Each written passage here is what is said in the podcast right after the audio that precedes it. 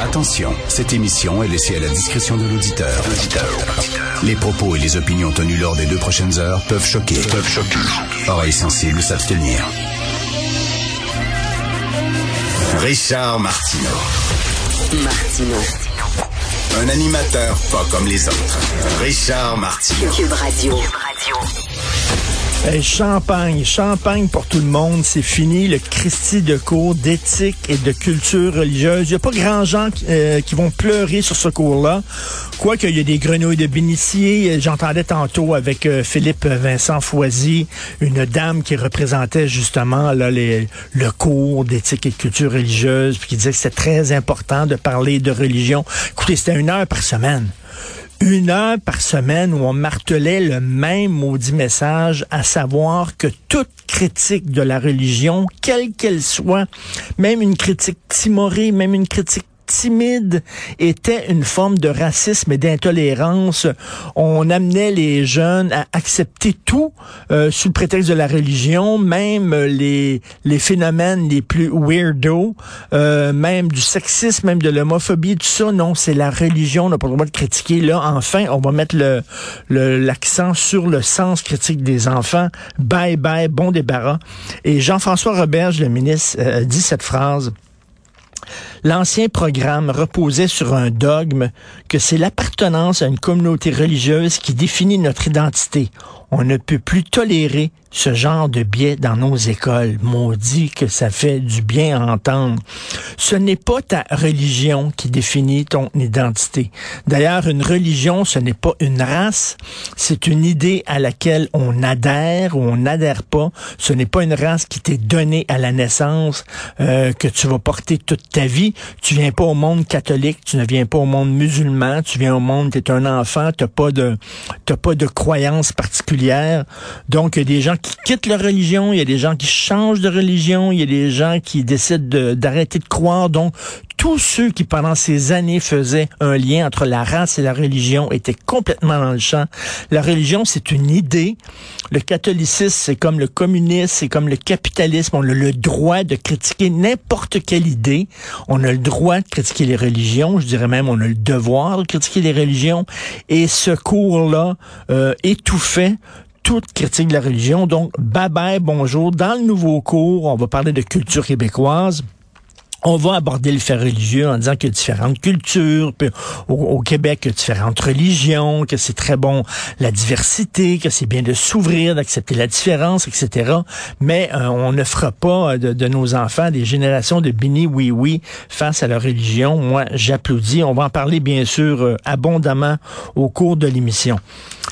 Des armes à feu dans les tournages. Vous avez vu, il y a de plus en plus de productions qui vont interdire maintenant l'utilisation des armes à feu suite à ce qui s'est passé sur le tournage du film Rust avec Alec Baldwin où euh, il a tué par accident euh, euh, la directrice photo, blessé le réalisateur.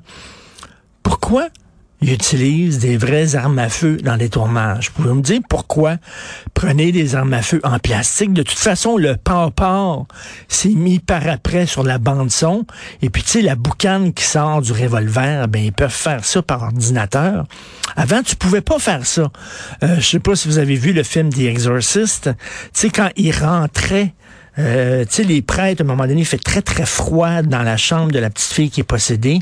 Et il parle, puis tu vois de la buée qui sort parce qu'il fait très froid. Aujourd'hui, on ajouterait la buée par ordinateur. C'est ce qu'on fait dans les films. Quand les gens ont très froid, finalement, c'est tourné dans, dans des environnements où c'est chaud. Mais bon, les gens font semblant d'avoir froid, puis on met de la buée par ordinateur. Mais à l'époque de The Exorcist, ça n'existait pas, les ordinateurs comme ça.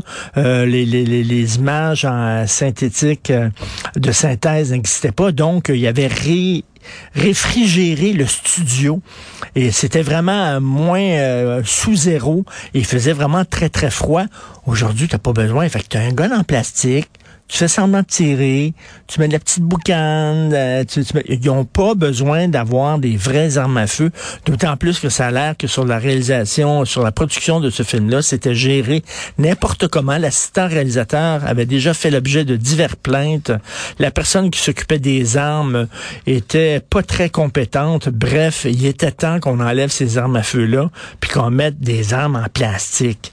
Serge Denoncourt, on va en parler un peu plus tard avec Denise Bombardier, le metteur en scène qui, euh, dans un texte qui fait l'effet d'une bombe dans la presse, qui crie qu'il a été, lui, euh, agressé, ploté à de nombreuses reprises par Edgar Fruitier, alors qu'il était jeune. Il partageait une petite loge avec Edgar Fruitier, qui ne se gênait pas pour le ploter, etc.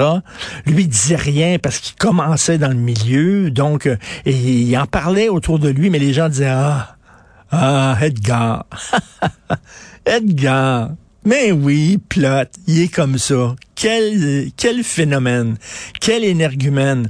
Et là, lui dit, tout le monde dans le milieu le savait. Tout le monde, personne disait rien. Et combien de fois ça arrive, ça, de la part d'agresseurs? Éric Salvaille, c'était connu de tout le monde qui se montrait la bisoune, puis qui écœurait le monde, puis tout ça, c'était connu, mais ah, Éric, quel phénomène quand même. Ah, quel personnage? Non, c'est pas un personnage. C'est pas un personnage pantoute. C'est quelqu'un qui harcèle, c'est quelqu'un qui intimide, c'est quelqu'un qui agresse. Il y a rien de coloré et de folklorique là-dedans.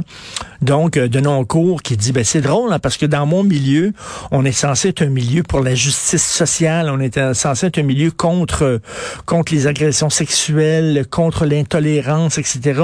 Or, parce que c'était grand fruitier, tout le monde fermait les yeux et les gens ne disaient rien. Et là, euh, de nos cours qui dit c'est drôle, ces gens-là ont l'indignation sélective, tout à fait. C'est un milieu tout à fait qui se protège entre lui, comme n'importe quel autre milieu. Hein? Il y a déjà eu un avocat à Québec très connu. Euh, c'était très connu quand il prenait l'ascenseur et les filles essayaient d'éviter de prendre l'ascenseur avec lui parce qu'il était vraiment très lourd sur la drague. Il pouvait être très malaisant. C'était super connu, mais les gens, ah, qu'est-ce que tu veux, cet avocat-là, il est comme ça. Il est tellement particulier, il est tellement un phénomène. C'est fou à quel point dans certains milieux, on accepte des choses sous prétexte que c'est des superstars, tu quand tu es une superstar dans ton milieu, ah, on a besoin de lui, c'est notre vache à donc on ne dira rien. Vraiment, donc de non cours qui a brisé le silence.